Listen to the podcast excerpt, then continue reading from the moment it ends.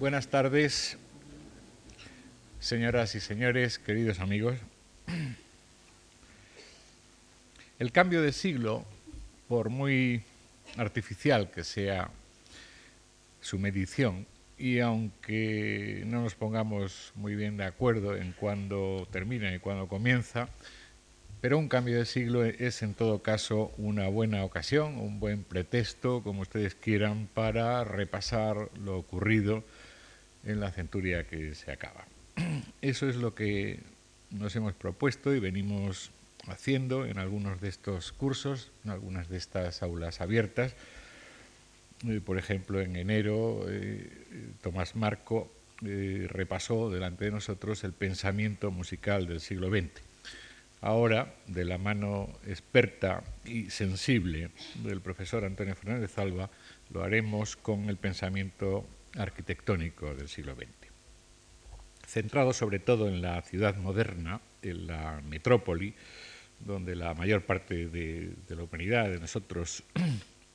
vivimos, Antonio Fernández Alba reflexionará sobre su evolución en el pasado siglo, desde su triple y yo diría que rara condición de arquitecto en ejercicio, de profesor y de ensayista bien acreditado. Salmantino, Antonio Fernández Alba, es arquitecto por la eh, Escuela de Arquitectura de Madrid, se tituló en 1957, escuela donde ha ejercido su actividad eh, docente. Es profesor en ella desde 1959 y obtuvo en dicha escuela la cátedra de elementos de composición en 1970. Ha sido profesor invitado en numerosas eh, universidades extranjeras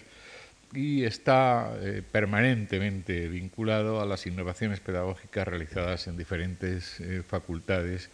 de países iberoamericanos. Ha obtenido, entre otros, los Premios Nacionales de Arquitectura 1963, de Restauración 1980 y de las Artes en la Comunidad de Castilla-León en 1988. Antonio Fernández Alba es académico numerario de la Real Academia de Bellas Artes de San Fernando en el 87 y doctor honoris causa por la Universidad de Valladolid en el 93. Participó en los movimientos de las vanguardias españolas hace ya bastante tiempo. El Paso, por ejemplo, en 1957 le contó como su único eh, miembro arquitecto y su pensamiento y su obra ha merecido eh, destacarse ante todo por una cualidad bien poco frecuente, la de ser agudamente sensible eh, tanto a los fenómenos plásticos y simbólicos como a los factores sociales, económicos y técnicos que intervienen en la construcción de la, de la arquitectura. Entre sus últimos proyectos como arquitecto encontramos el campus de la Universidad Jaume I en Castellón, eh, desde el 90, el anfiteatro del Parque de las Naciones aquí en Madrid, del 92, el Politécnico de la Universidad de Alcalá, entre el 93 y el 97, el Centro de Investigaciones Biológicas del Consejo Superior de Investigaciones Científicas, aquí en Madrid, en el del 96 al año pasado, al 2000, la Escuela de Ingenieros de Caminos de la Universidad de Castilla-La Mancha, en Ciudad Real, es una obra terminada en el 99, y la restauración del Palacio de la Duquesa de Éboli en Pastrana, Guadalajara, eh, también terminada el año pasado. Entre sus numerosísimos escritos sobre pensamiento y crítica arquitectónica, eh, podemos citar, solo los últimos, La metrópoli vacía, Anthropos, Barcelona, 1990, Esplendor y fragmento, escrito sobre la ciudad y arquitectura europeas, de eh, Biblioteca Nueva, en el 97, Domus Aurea, Diálogos en la Casa de Virgilio, una edición de Biblioteca Nueva y de la Escuela Técnica Superior de Arquitectura de Madrid, eh, del 97 también, de varias restauraciones en el 99, edición Celeste, Madrid, y Espacios de la Norma, Lugares de Invención, una edición de la Fundación Steico eh, del año pasado. Antonio Fernández Alba ha participado en nuestras actividades culturales y ha ocupado esta cátedra numerosas veces. También ha sido miembro de nuestra comisión asesora hace algún tiempo,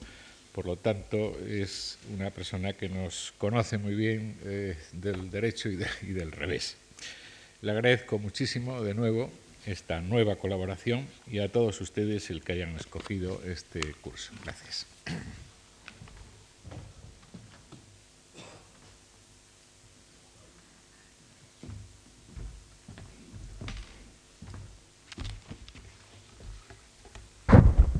Buenas noches. Gracias, Antonio Gallego, por estas cariñosas y cordiales palabras. Bien, iniciamos hoy un, una especie de itinerario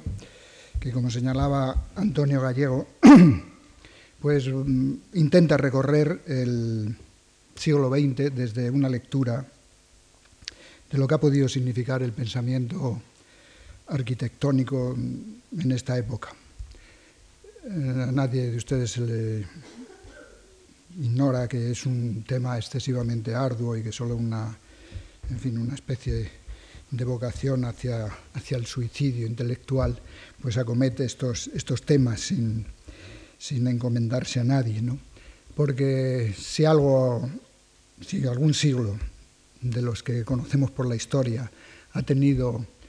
el atractivo, la sugerencia, los cambios, las nuevas eh, modalidades, la ruptura de lenguajes, es decir, la serie de acontecimientos que se han sucedido durante estos últimos 100 años, es el siglo XX indudablemente uno, uno de ellos.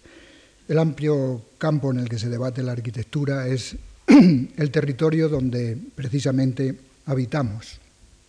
y la arquitectura está en la ciudad. De manera que es la historia de un pensamiento recorrido a través de las vicisitudes por las que la ciudad es y existe y sobre todo por la que la ciudad del futuro nos prepara. Por lo tanto, intentaremos hacer una especie de breve síntesis que, como señalaba antes, eh, fuera de la sala, eh, será a través de una sección longitudinal en el tiempo, con una serie de puntos de, ruptura eh, y una sección transversal en el espacio, para poder entender esta realidad espacio-temporal en el que se mueve la arquitectura de la ciudad. Hoy mm, lo haremos también a través de una serie de imágenes, porque si no sería excesivamente monótono y el cansancio del monólogo pues, no es lo propicio para este largo discurso de estos ocho, días. ¿no? Intentaremos, por lo tanto, hacer una exposición lo más sucinta y breve y, espero que atractiva posible y después ver con una serie de imágenes para relajar un poco la, la tensión de la posible atención. Hoy mm, planteamos un poco la primera lectura de lo que podríamos llamar los pioneros de la vanguardia, el mundo en el que avanza, los orígenes donde esta sección del pensamiento de la arquitectura tiene su nacimiento. lo primero que nos aborda a través de, la literatura en torno a la arquitectura o del ensayo crítico o del pensamiento alrededor del tema del mundo del arte y de la arquitectura es un concepto de ruptura, de ruptura con el pasado. En el siglo XIX heredamos una especie de eclecticismo diverso en las formas del pensamiento y también en las manifestaciones del mundo de la plástica y del arte, incluso en las relaciones, en las relaciones sociales. La apacible ciudad burguesa eh, nos no nos planteaba ningún problema, parecía que aquello iba a tener una continuidad, pero la entrada de los principios de la revolución industrial, que ya habían acontecido a principios del siglo XIX, iba a generar este concepto de ruptura. Y lo iba a hacer en elementos tan elocuentes como el mundo del arte, por ejemplo, con el cubismo. De manera que esta ruptura con el pasado planteaba, eh, por un lado, o se asociaba a la búsqueda de un orden racional de la cultura y por otro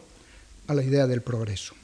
Progreso y razón, o razón y progreso, serían dos aspectos de este binomio por el que va a discurrir prácticamente todo, todo el siglo XX. a estas mm, ideas, o asociado a estas ideas, estarían eh, otros conceptos, como era el de la paz y el bienestar que en el espacio de la nueva ciudad íbamos a obtener. Y también otro, fundamental y decisivo, la libertad social. Algunos acontecimientos, los del 17, marcaban esta, esta búsqueda de, de una libertad social, la revolución del 17 el bienestar, pues parece que efectivamente las relevas industriales que acudían a la nueva ciudad o a los suburbios de la nueva ciudad necesitaban unos mínimos para poder vivir en el entorno de, sus periferias. También para la conciencia de la, de la última modernidad, es curioso esta tensión dialéctica, estos postulados del paz, bienestar, libertad social, vienen asociados con una serie de aspectos bastante significativos y que somos testigos de ello. ¿no? Por un lado, con la angustia del desarrollo. El progreso se transformó en desarrollo, algo bastante distinto de lo que planteaban las razones de principios de siglo. Esta conciencia o esta libertad social se transformó en los tiempos que vivimos, en los finales y principios del, 21, en un sentido de no libertad, de falta de libertad. Y a estas dos asociadas, es decir, al concepto de angustia que plantea el desarrollo y al sentimiento de no libertad, se une la inseguridad. Inseguridad prácticamente en el ámbito más elemental que es la, la, vivienda o el espacio de la arquitectura, inseguridad en la casa, inseguridad en el trabajo, inseguridad en el proceso del desarrollo frente a aquella cierta seguridad o al menos esperanza que planteaba el progreso. En arquitectura, los vacíos simbólicos espaciales de la reproductibilidad técnica iban a estar asociados a una especie de razón instrumental o racionalización y estandarización, una posibilidad de poder repetir el edificio infinitamente para poder albergar a todas estas nuevas necesidades de esta gleba industrial. Por otro lado, una transformación del el progreso y el desarrollo tecnológico había permitido una especie de eh, posibilidades de desarrollo en toda su amplitud. Y otro de los aspectos que negaban la vanguardia o los principios de la vanguardia sería una especie de negación de la historia. Realmente la historia ciertamente cruel en algunos apartados que había tenido el siglo XIX, para todos estos pioneros o estos que avanzaban en la nueva concepción del espacio de la ciudad y de la arquitectura, tenían que abolir por completo todos los postulados anteriores de la historia. El preindustrialismo, todo este fenómeno que aconteció en los prolegómenos del siglo XX, significó la privación de una identidad histórica. Había que anular la historia, en beneficio de una identidad homogénea de signos, de imágenes y de formas universales. Esto nos ha seguido, nos ha perseguido casi durante todo el siglo XX. Una identidad, todo se parece, homogénea, unos signos, unas imágenes y unas formas, el correlato en el que se mueve la arquitectura, indudablemente también la ciudad. Quisiera un poco plantear el debate arquitectónico en nuestros días, ya sea desde una lectura crítica o historiográfica, que no deja de hacer patente sus diferentes manifestaciones el interés puramente formalista en el que la arquitectura se ha desarrollado durante este periodo. Y la adhesión que el arquitecto, como figura un poco protagonista de todos estos apartados, ha tenido alrededor de la forma, sin negar, evidentemente, que la arquitectura es forma en el tiempo. La trama compositiva de origen renacentista subyace de una manera evidente en la forma, en la manera de proyectar de los conocidos o llamados primeros maestros del movimiento moderno en arquitectura. Es una actitud, esta de la forma de, de, proyectar las nuevas imágenes, que se realiza bajo los principios pues más o menos envueltos en aquellas teorías de Wolfing y de una norma estética que desarrolla su doctrina, el vínculo plástico. Creo que el arquitecto durante el siglo XX, y creo también que lo sigue estando, ha estado mm, muy ligado, fundamentalmente ligado, a este vínculo plástico que hacía evidente las teorías estéticas de Wolfing, patente en todo este desarrollo del siglo XX.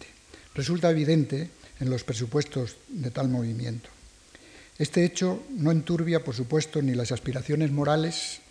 ni éticas con las que irrumpen en sus orígenes todo este movimiento moderno en la arquitectura,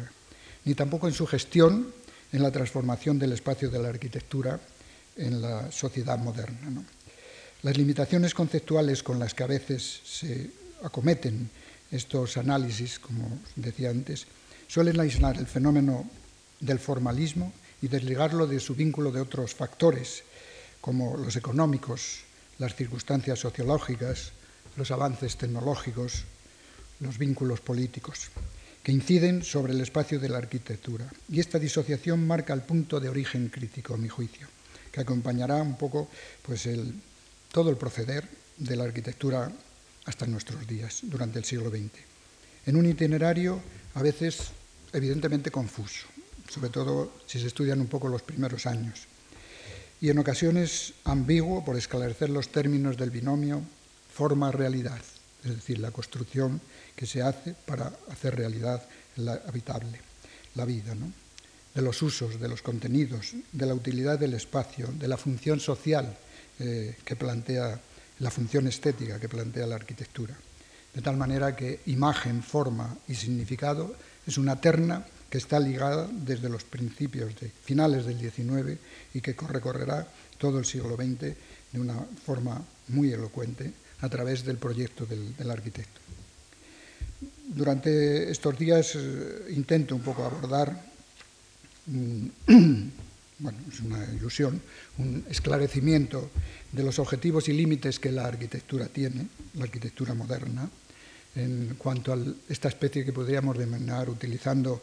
el texto o, el título de, Juan de Herrera, el discurso de la figura cúbica, el nuevo discurso de la figura cúbica que aparece desde que el cubismo entra e irrumpe en el siglo XX, viendo y destrozando la caja eh, espacial y haciendo unos análisis desde los distintos lugares. De manera que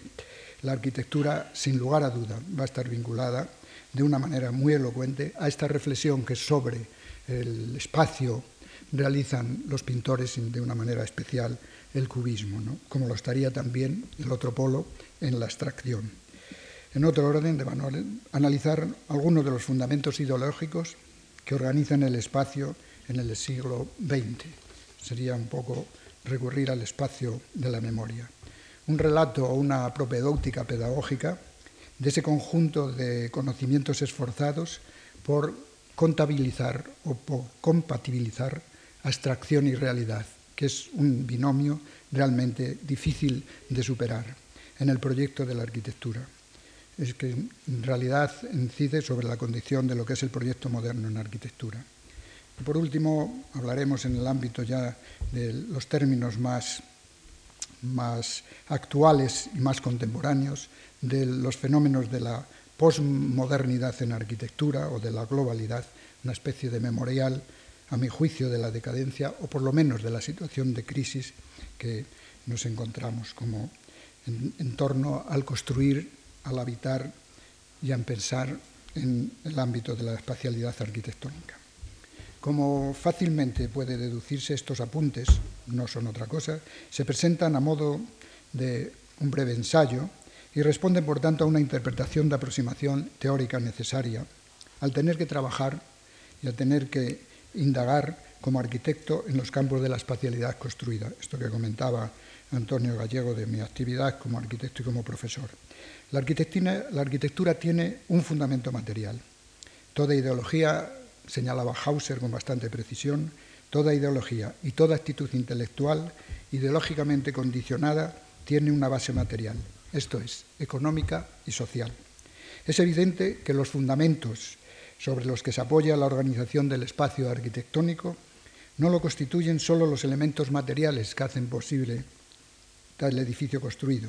sino que se complementan con apartados espirituales y con algunos correlatos individuales. Lo que nos conduce a entender la arquitectura como un proceso de mediaciones, de acciones objetivas y subjetivas que se formalizan en esa ficción geometrizada que denominamos proyecto. En transición hacia una realidad edificada, hacia una realidad materializada.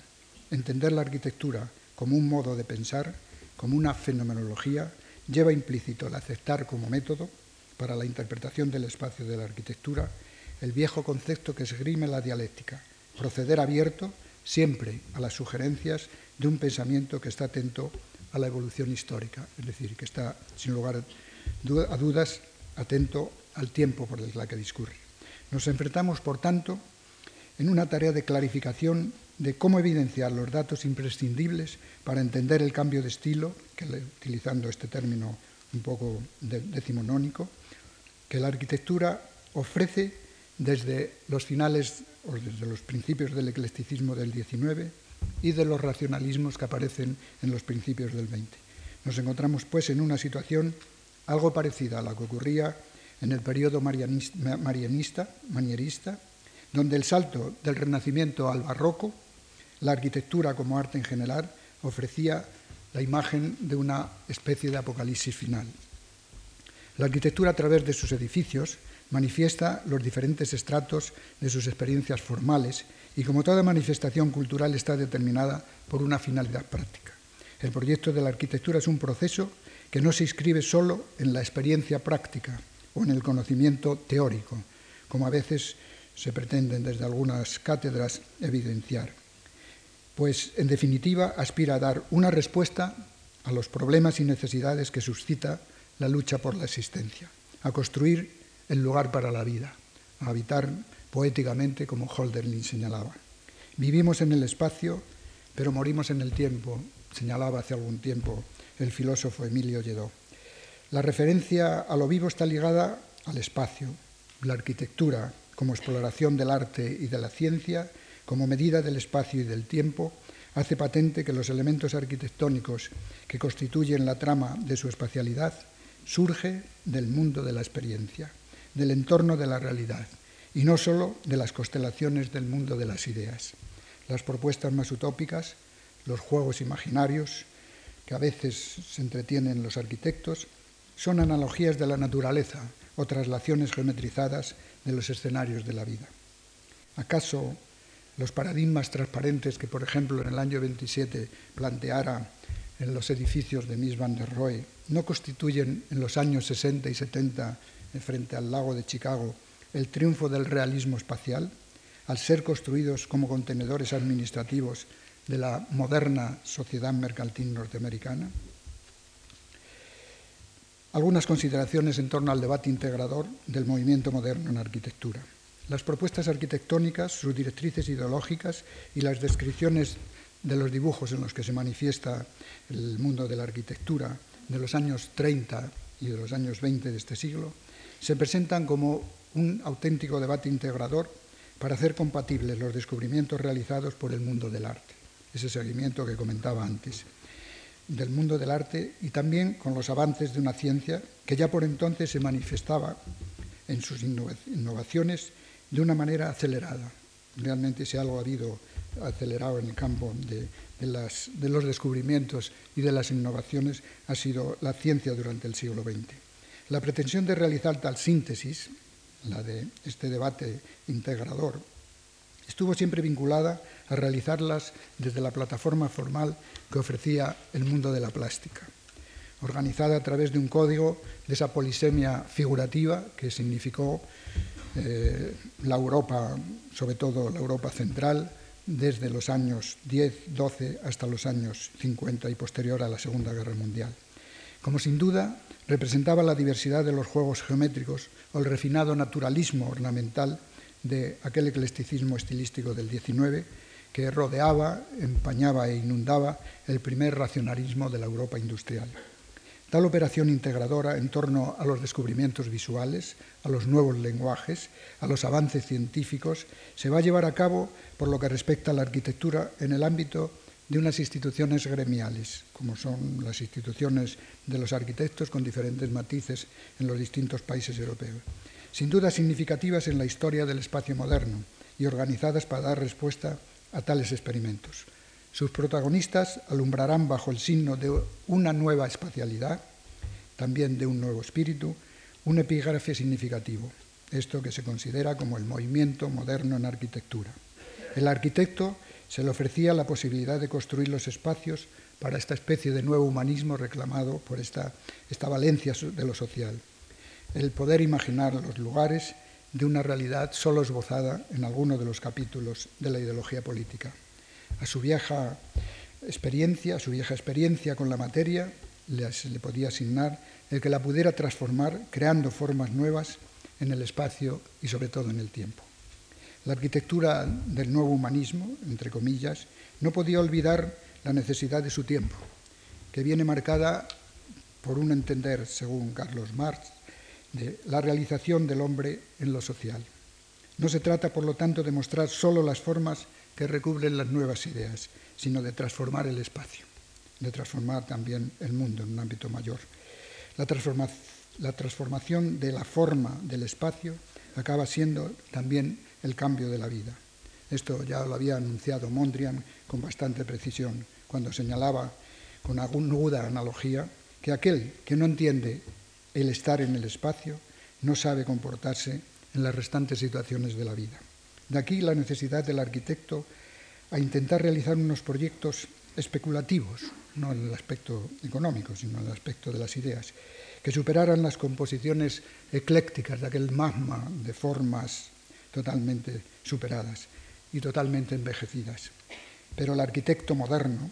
aún no se había despojado de su credencial que lo legitimaba como artista consagrado, también entre comillas. Para él la arquitectura seguía envuelta en los procesos de la fruición estética que acariciaban los hallazgos de la nueva forma. Los interrogantes a sus especulaciones en el ámbito del espacio se aproximaban a edificar con formas asépticas la trama narrativa y en cuanto fuera posible explicar su realidad habitable. No obstante, los avances científicos presionaban sobre tan anacrónica consagración artística lamentablemente todavía se mantiene en estos gremios profesionales. Y acotaban el papel del arquitecto dentro de los problemas de la formalización espacial. Evidentes serían algunas de las cuestiones que exigía la nueva ideología, el proceso de desarrollo de la nueva sociedad industrial. Las necesidades de producción, de alojamiento, suscitadas por las demandas generalizadas de la nueva organización de la sociedad, la llegada masiva de esta gleba industrial, como comentaba antes. El conocimiento y análisis de los nuevos productos elaborados por el avance científico-técnico, los nuevos materiales, desde el hormigón, el acero y después serían los materiales sintéticos ya en la segunda mitad del siglo.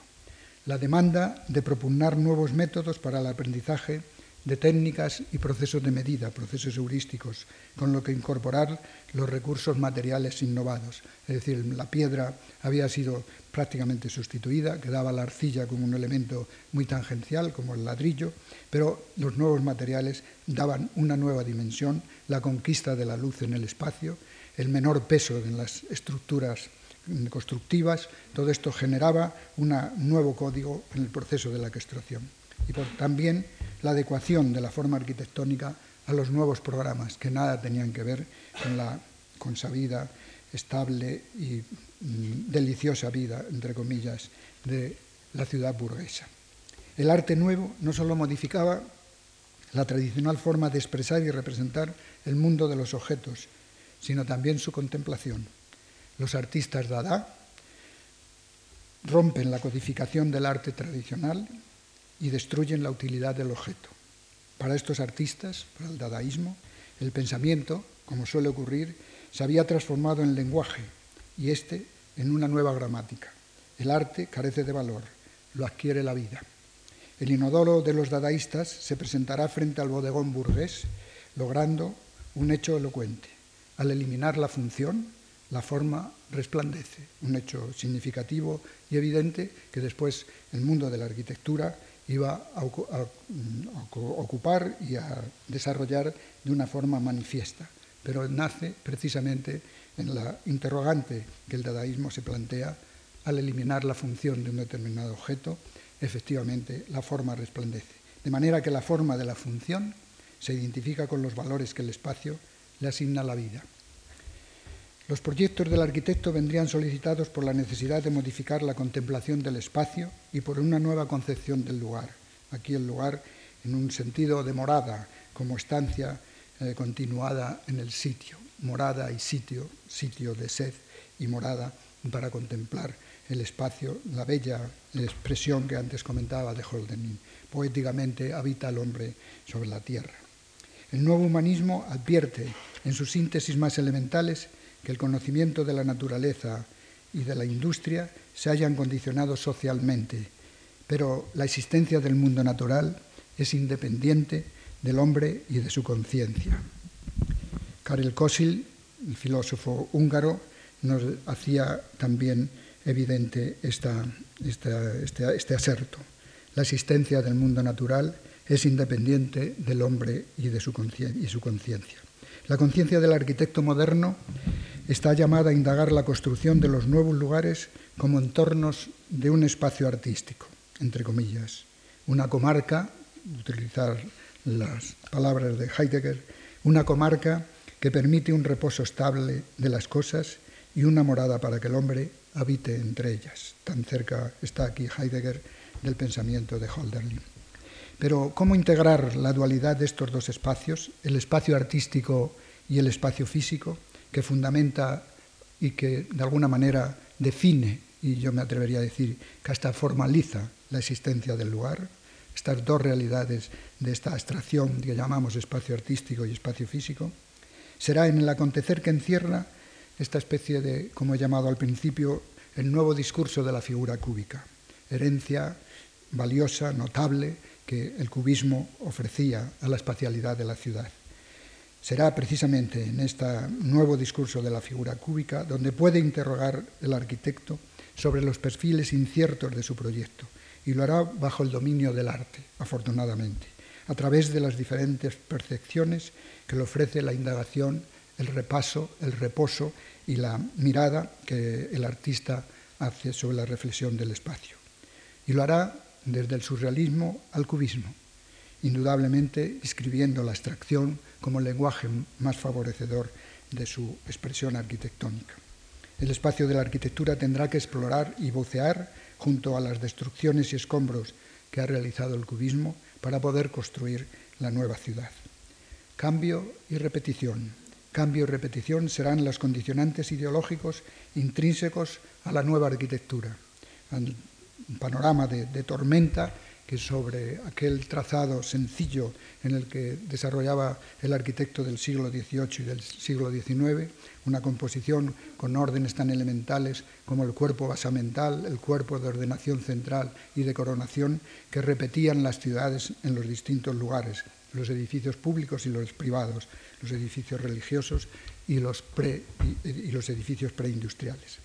Este concepto de cambio y repetición serán pues los condicionantes ideológicos intrínsecos y vinculados a la nueva arquitectura, desarrollados mediante los instrumentos de una técnica sobria y racional. Sus formas estarían aderezadas con escasa redundancia ornamental, recogidas en las fuentes primarias de la industria y ensambladas por la pura racionalidad técnica. Ya es conocido de todos aquel célebre eslogan de la beligerancia de un Aldous Loves en aquella Viena casi renacentista, en la, por lo menos del Renacimiento de finales del XIX y principios del XX, donde frente a aquellas arquitecturas todavía eh, atraídas por la, la veleidad eh, de la fricción estética del eclecticismo, lanzaba aquel anatema, la ornamentación es crimen. De lo que se trata es de dominar la nueva realidad que reproduce el proceso industrial. De la misma manera que el artista del Paleolítico pinta sobre la roca del animal que desea cazar con un sentimiento auténtico de conquista más que de contemplación. El hombre industrial se apresura a diseñar en sus casas incorporando los productos de la fábrica, en un intento de aplacar y dominar las incipientes familias de artefactos que inundan la convulsa sociedad burguesa desde los principios del siglo y que después sería el diluvio, como podemos contemplar en los grandes almacenes que el final del siglo nos ha traído. En idéntico panorama cultural y discurriendo por las mismas coordenadas ideológicas, se hacían simultáneamente las, se, hacían simultáneamente las tensiones que provocaba la crisis del individualismo y la recuperación de este arquitecto artista, entre comillas, planteaban tensiones que operaban de una manera larvada para recuperar el aura perdida, el aura perdida y afortunadamente no recuperada, aunque se ha recuperado con algunas nuevas manifestaciones. Pero no solo en el arte el aura se había perdido, sino de manera primordial en el intelectual de la época. Los nuevos enfoques perceptivos de la mirada, la ruptura y afloración de nuevas imágenes, los avances científicos técnicos, las orientaciones de la nueva competencia comercial, intentaban recuperar la originalidad como un factor a potenciar dentro de la crisis que el individualismo sufría en una sociedad que se proclamaba colectivista. El arquitecto necesitaba romper con la tradición, contra el estereotipo que había construido aquel eclecticismo del XIX y particularmente contra toda doctrina estilística, era la muerte del estilo, la ruptura con la historia. En síntesis, se trataba de edificar unos espacios que sirvieran a las exigencias reformadoras de la nueva sociedad. Una dualidad no siempre bien asumida por parte de estos arquitectos aparecía en el panorama de su trabajo en el estudio o en la fábrica, al tener que someterse a las acciones de una incipiente cultura que se negaba a aceptar las experiencias del pasado. El rasgo más característico del artista moderno era el fracaso de la idea que había animado al Renacimiento la negación de la libertad de movimientos entre el pasado y el presente, la tradición y la invención, la regla y el capricho, la norma clásica y la ocurrencia espontánea. Este fracaso fue la herencia que pesó sobre todo el arte moderno, que a veces se revela contra cualquier vinculación y otras acepta las más rigurosas cadenas. Así se expresaba Arnold Hauser para explicar esta idea del fracaso ante la imposibilidad de poder incorporar el arquitecto y en otros aspectos del artista mucha, la avalancha que sobre el lienzo o el plano se le, le llegaba. El arquitecto moderno pretendió encontrar la respuesta para construir el espacio de esta nueva arquitectura en los tranquilos paisajes de la belleza, ignorando que estos espacios se encontraban ya alterados debido a la gran variabilidad de las categorías industriales y al efecto destructor que su desarrollo sembraba sobre la propia naturaleza, la primera naturaleza. Su respuesta formal se esforzaba en hacer solidario el espacio de la función a través de la forma y adecuar estas a las realidades del habitar moderno. Sin duda, no dejaba de ser una paradoja mecanicista cuyos riesgos no estaban controlados por el arquitecto. Recurrió a la estética de la forma, no desde una mirada de naturalista o de contemplar la naturaleza, sino desde la racionalidad funcional, aferrándose al código de la función, como un reducto inexpugnable. Todo lo que no es función no existe. La forma y la función son unas. La forma sigue a la función. La función es el determinante básico para poder construir cualquier realidad espacial. Primero, frente a la avidez de los nuevos mecenas industriales, cuyas motivaciones sociológicas y psicológicas excluían la presencia de la arquitectura. Más tarde, frente a toda decisión que no fuera la de convertir todo espacio al servicio de la función. Conscientes de tal decisión, o tal vez poco adiestrado en su talante de artista, el arquitecto se aferró a decidir su proyecto desde las imágenes de la matriz plástica, que con tanta pasión afloraban en el cuadro del pintor y así muchas de sus reivindicaciones formales del arquitecto apenas superaron los lugares comunes de la geometría grandiosa. El pensamiento de los maestros constructores estaba inscrito, los maestros de principios de siglo, en las fronteras que delimitan la tradición geométrica. Sus leyes compositivas constituirían el fundamento y el método para el desarrollo hacia la conquista de las teorías espaciales. Este nuevo discurso de la figura cúbica se nos va a presentar como un método de validez universal. Uno de sus más significativos exégetas, este personaje entrañable y una especie de pastor calvinista que resultó ser para el movimiento moderno y para su difusión de Eduardo Llaneret, denominado Le Corbusier, intentará, con una gran elocuencia, asumir el papel del profeta urbano en él, la era de la máquina y de las motivaciones espaciales que planteaba la pequeña vivienda trataba de darle una respuesta y de, aceptar que la respuesta hacia la tragedia habitacional que el entorno industrial le ofrecía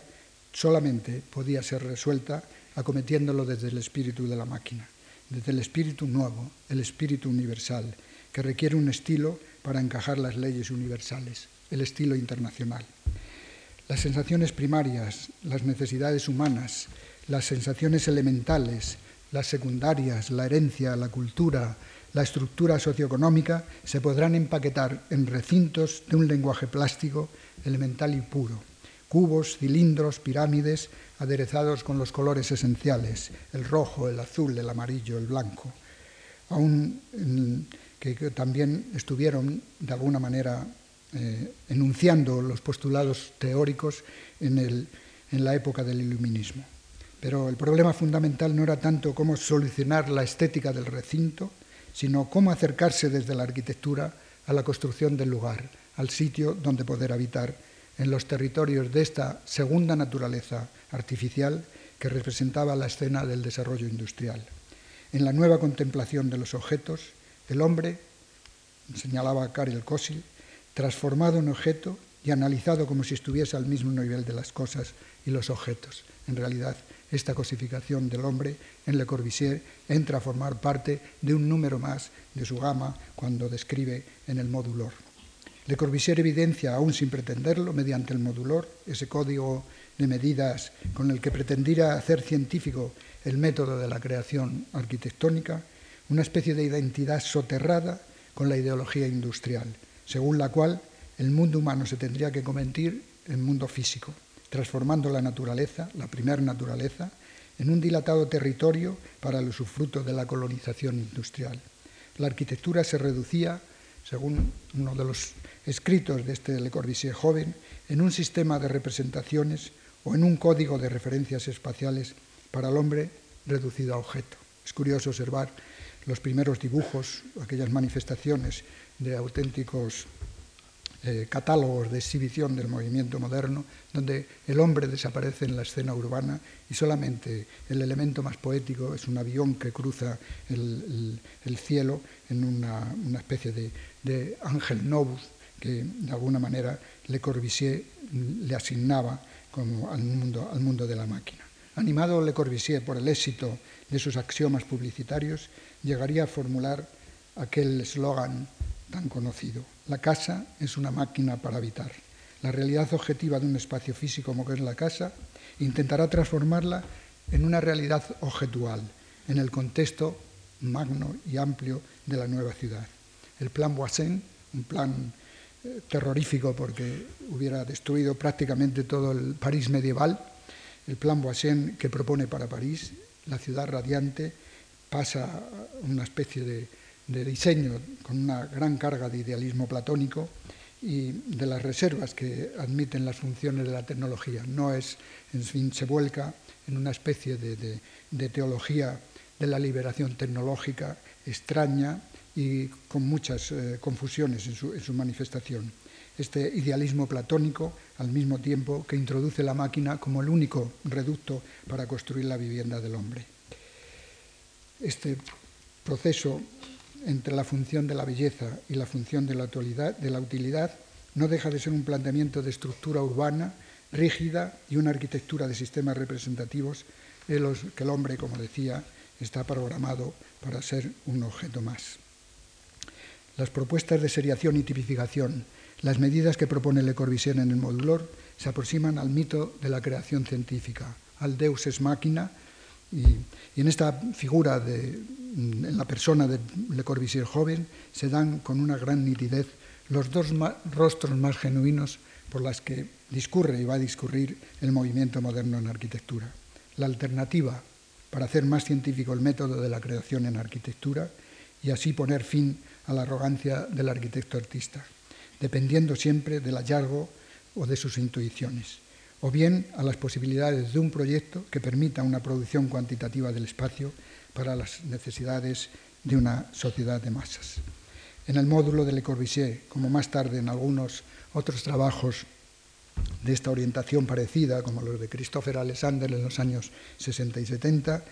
en su crítica al funcionalismo desde la síntesis de la forma, pretenden resolver el problema de la complejidad de la creación en arquitectura, intentando dar el salto de una estructura objetiva a una estructura de programa. Vamos a ver algunas imágenes, por favor, para no cansarles demasiado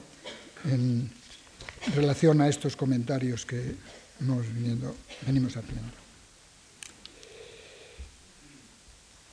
Dos imágenes que no se ven muy bien. Esta es el gran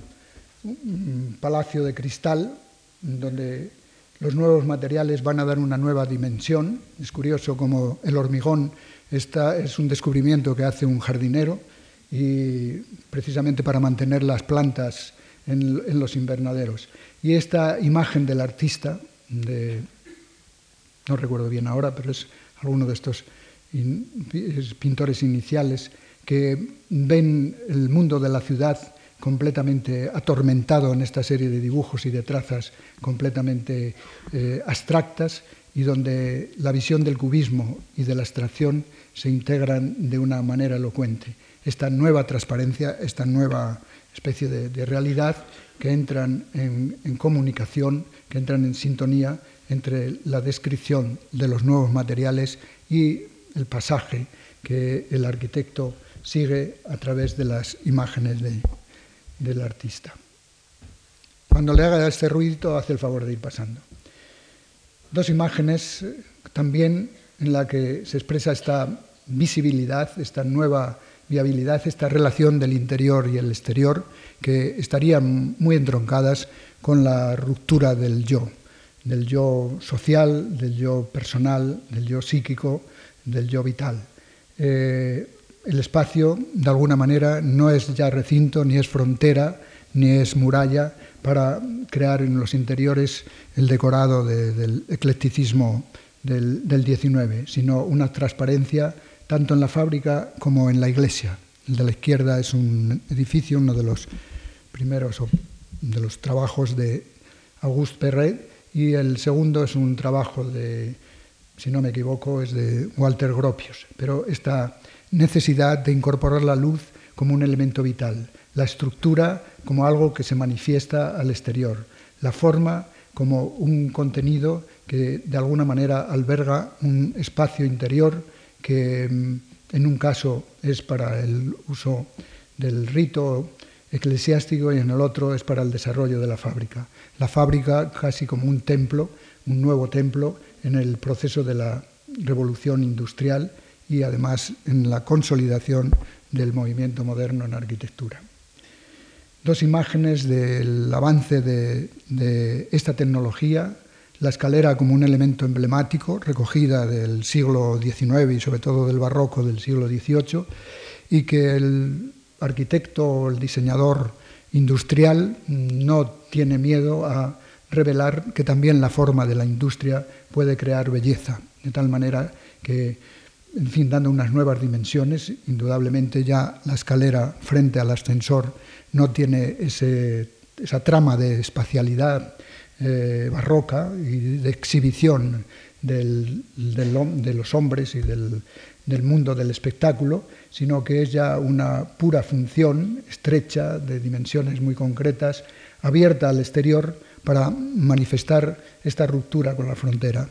con la frontera interior y exterior. Y estos otros edificios de Antonio Santelia, que son unas propuestas de rascacielos, en los dos aspectos que de alguna manera se desarrollan en los principios del siglo. Por un lado, la, nuevos, eh, la velocidad, el tren y al mismo tiempo esta dotación de elementos eh, técnicos que harían una gran facilidad al tener que construir los edificios, los rascacielos en altura, la dotación técnica del rascacielos, pero eh, recuperando y de alguna manera mm, incorporando aquellos descubrimientos formales que hacen los futuristas. Indudablemente Antonio Santelli está muy influenciado por las imágenes del, futurismo y en estos dibujos, que es una secuencia de propuestas que hace para la ciudad de Turín y creo que de Milán, si no mal recuerdo, es la nueva, la ciudad nueva que de alguna manera está adelantando en sus imágenes, lo mismo que lo haría un Miss Van der Rohe con otras que veremos después, está evidenciando estos espacios, esta ruptura del espacio de la nueva, de la nueva ciudad industrial. Las imágenes no son, no son unas buenas diapositivas, pero bueno, el célebre pabellón aquí a la izquierda de Miss Van der Rohe, de, de, Barcelona, en el cual pues un modesto pabellón de una feria industrial eh, del año 29 en la ciudad de Barcelona, eh, para exhibir algunos de los productos eh, de tejidos y de algunos otros productos industriales alemanes, pues da la respuesta mm, quizá más significativa y más poética de todo una especie de neoplasticismo ya casi superado, una lectura de este pequeño templo de la arquitectura moderna en, Europa y después consagrada indudablemente a nivel mundial. Una estructura ligera de apoyos, como se pueden ver en estos pilares de aluminio, perdón, de acero inoxidable, la incorporación del vidrio como una lectura interior-exterior, la placa plana, el muro de cerramiento, el agua como un elemento de, incorporación al medio natural, es decir, aspectos de los techos planos que de alguna manera serían casi la lectura elocuente de todo el racionalismo. A la derecha, una casa de Le Corbusier, que, en la cual se pueden manifestar estas, mm, estos conceptos de ruptura con la ornamentación o la ordenación compositiva clásica. No existe ningún cuerpo basamental, eh, el volumen es el cubo, que es perforado, abierto, como si fuera la destrucción de la caja espacial, la terraza utilizada como un elemento no simbólico, sino de uso para tomar el sol, un solarium, la, ocupación en algunos otros edificios como centro de,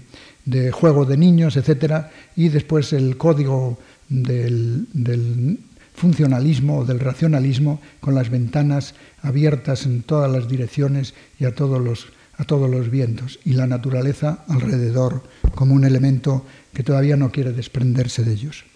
A principios de siglo, los grandes, en los años 26 o 27, eh, Meldenson realiza, creo que es en Berlín, este gran edificio de almacenes que mm, tiene aquí ya prácticamente una incipiente manera de entender la rotonda o el ángulo de las calles berlinesas, que haría después en algunos ejemplos excelentes y que serían copiados por todo el mundo, como aquí en Madrid tenemos el ejemplo del edificio Capitol, que después se repetiría en todas las provincias españolas. Son el objeto que se introduce desde una lectura expresionista frente a la abstracción que el funcionalismo y sobre todo el grupo del racionalismo que sigue Le Corbusier pues había ya implantado por Europa. Los materiales, los materiales por ejemplo que Aldous Loss incorporaría como una valoración semántica e iconológica y al mismo tiempo esta expresión mm, casi en algunos aspectos renacentistas con esta, esta serie de, em, de rajas de, piedra, de sillería potente, que en, ciertos aspectos nos recuerdan algunas de las obras de Brunelleschi. A la derecha, en lo que terminaría eh, siendo la calle, la calle de la nueva ciudad industrial. Es un trabajo de un centro comercial inglés en los años 60, donde ya la ruptura del espacio, prácticamente lo podíamos contemplar como un cuadro cubista, se hace en todos los niveles, en el suelo, en el subsuelo y en la superficie. Elementos, contenedores para ordenar todo este mundo del comercio disperso, diverso, diferenciado y en donde realmente se transforma casi en el ágora de la sociedad del consumo que después, en los años posteriores, en la década de los 80, en la década de los 90, llegarían a los grandes contenedores, a las grandes áreas, como denominan el mundo comercial, los espacios del hábitat contemporáneo, pero que lo veremos en los últimos días. La estructura como un elemento patente y elocuente. Primero, en estas construcciones de 1891 a 1892,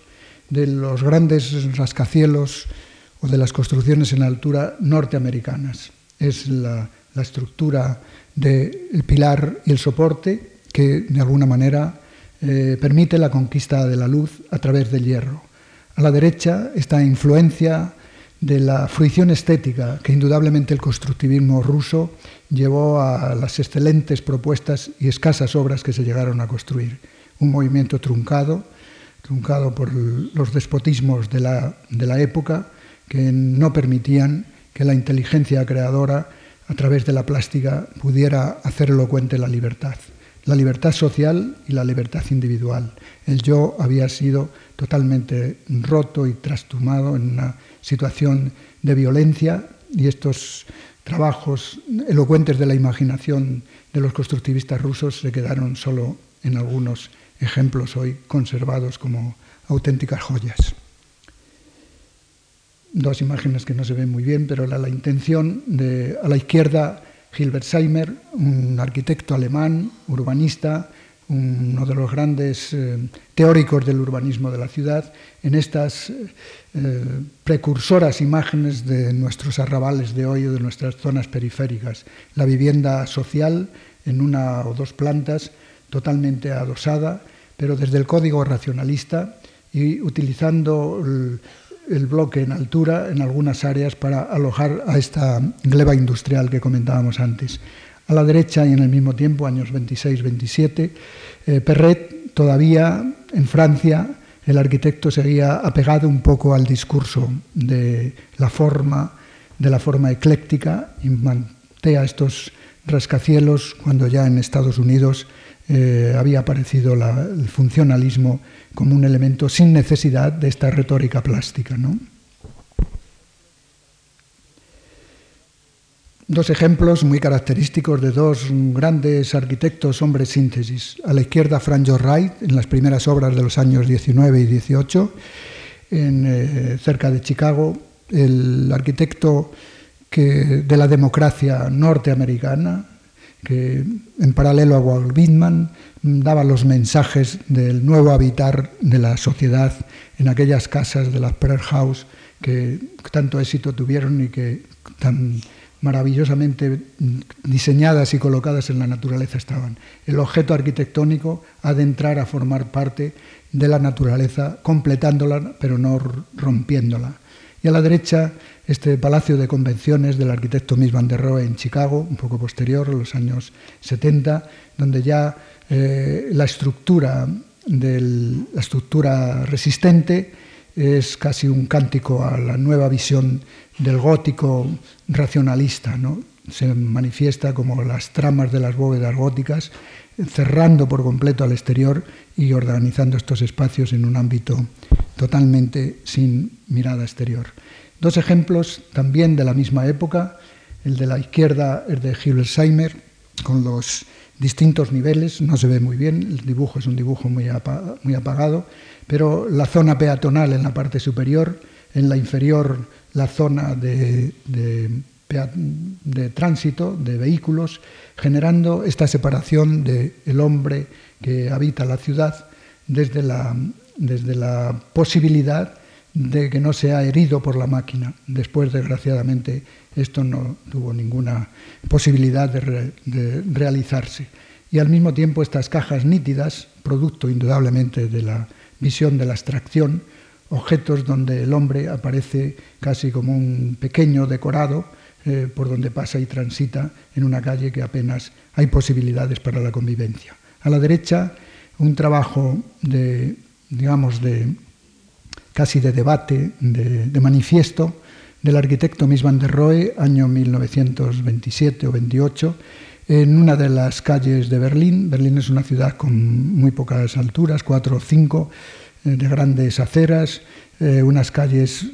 fundamentalmente diseñadas para el peatón y donde introduce como un manifiesto esta nueva elocuencia de la transparencia. Observen el, el poder de, profeta plástico y arquitectónico que tiene este dibujo, cuando hoy ya contemplamos prácticamente todos los edificios realizados con este, este ejercicio de la transparencia. ¿no? Bien, otros dos ejemplos eh, característicos de la, de la arquitectura y de la ciudad del principio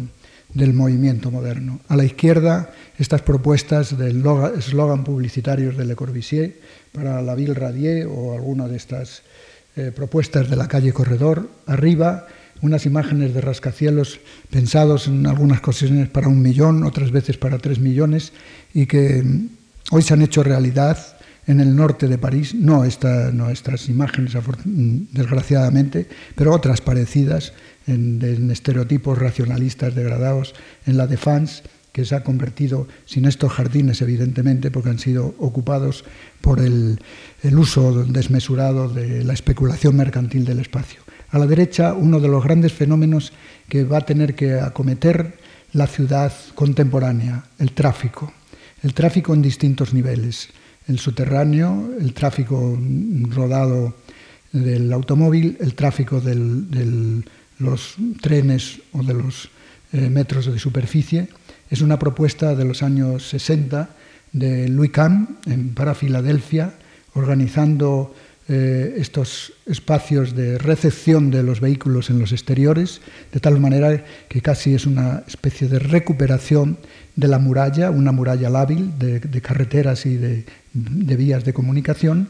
en un ejercicio donde solo las flechas de la orientación del vehículo eh, marcan la realidad espacial. Es una abstracción en la que indudablemente el movimiento moderno llegaría a dejar las ciudades única y exclusivamente destinadas a la incorporación y al tránsito del vehículo. Es decir, la, la ciudad, no solo la casa, la casa, sino que la ciudad también es una máquina para habitar. Bien, vamos, terminamos ya para no entretenerles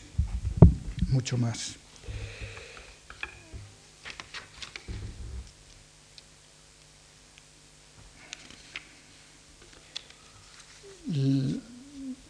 Como habrán podido observar, casi eh, he venido señalando desde una lectura quizá excesivamente poco justificada, a través de generalidades una especie de dimensión perdida de, la arquitectura, sobre todo en lo que, va a resultar después en la mitad del siglo 50, de estos prolegómenos del movimiento moderno. Cabría preguntarse si en la pretensión de encontrar una respuesta al axioma universal del habitar no se encuentra su propio fracaso. El nuevo discurso alrededor de esta figura cúbica resulta evidente que se transformó en un acontecer de códigos fragmentarios, adecuándolo solo a las manifestaciones de uno o varios autores destacados, de arquitectos significativos, de maestros constructores. En este caso, como he señalado, estos maestros constructores. No es solo la superficie visible de sus texturas, tendríamos tal vez que recuperar o que recurrir a Manuel Kant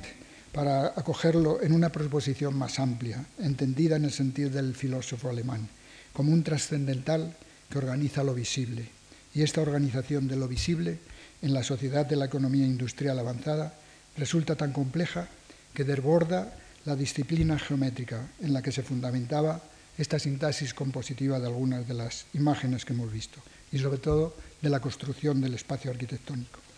Los maestros constructores tienen que realizar el proyecto del edificio en una época que está ligada no solo a una economía en crisis, sino a la convulsión de un cambio social, cambio social de dimensiones desconocidas para entonces. El final de una burguesía, en el mejor de los casos ilustrada, trataba de consolidar sus últimos vestigios ambientales en una arquitectura aleatoria, mezcla de un neoclasicismo inseguro y de un eclecticismo ambiguo, afectada, esto sí es cierto, por un pesimismo total, solo a veces estimulado por las gestiones de un racionalismo abstracto que en arquitectura, como Aldous pretenden encarar sus arquitecturas de la espacialidad tan simplificadas y escuetas en aquellas formas que de alguna manera invadirían frente a la Viena eh, compleja de los finales del siglo XIX sus nítidas composiciones abstractas, que también trataban de ofrecerse como objetos incontaminados del pesimismo de la época. La arquitectura europea, que en sus orígenes se plantea como una propuesta moral que haga evidente la transformación del medio físico, pero se va a ver mediatizada por una ideología, la tecnología salvaje, que surgía en los desajustes de la nueva sociedad industrial y que le haría abandonar la meditación sobre todo sobre la cualidad del espacio, supeditando su papel renovador a una función representativa, a una función semántica, a una función emblemática, sintética y homogénea para concluir en muchas ocasiones en un auténtico exhibicionismo tecnológico. Nuestros días nos dan bastantes lecciones de ello. En América del Norte, eh, la, posición de un arquitecto tan singular como Franz Georg Reich no dudaba en ampliar las dimensiones del discurso de este cubo con las prerrogativas que llevaba implícita la carga moral europea. A la incorporación de las técnicas constructivas modernas, Wright añadía no solo el reflejo de las teorías sociales y las descripciones de una nueva forma, sino la concepción del espacio continuo, rompiendo las fronteras de la fachada arquitectónica que de alguna manera separaba el interior y el exterior, en un gesto de armonizar el artificio de la arquitectura con la naturaleza, como señalaba antes. Esta nueva dimensión nacía de la convicción profunda que encierra la naturaleza psicológica del espacio de la arquitectura, cuando su valoración se aproxima a la construcción del lugar. Si el marxismo, junto al vitalismo nietzscheano y más tarde al existencialismo, tuvo una marcada influencia en la configuración de propuestas de los ambientes arquitectónicos que de alguna manera se desarrollan a los años anteriores a la Segunda Guerra Mundial, el psicoanálisis, con el optimismo del nacimiento de una nueva nación, operaron también en Wright de una manera y de una forma precisa para configurar su singular manera de entender el proyecto de la arquitectura. Si Le Corbusier, en sus primeros escritos programáticos, entre los cuales se puede señalar hacia una arquitectura, enfatizaba la técnica como única alternativa para construir y concebía la casa como una máquina para habitar, Frank John Wright, en otro texto en la futuro de la arquitectura, hacía solidario el edificar el espacio dentro de un nuevo sentido de la realidad, un ideal de éxito diferente, una conciencia social más profunda, una mayor integración del individuo, para que se pueda lograr la integración de todo un pueblo con su suelo o su tierra. El espacio de la caja cúbica en el panorama europeo apenas dejaba de ser una abstracción platónica en sus mejores logros, en el pabellón de Barcelona de Miss van der Rohe, en la Villa Saboya de Le Corbusier, en la casa sobre la cascada, que ya veremos, de Franz Wright, la explosión espacial del cubismo arquitectónico cobra los mayores logros de libertad interior y exterior,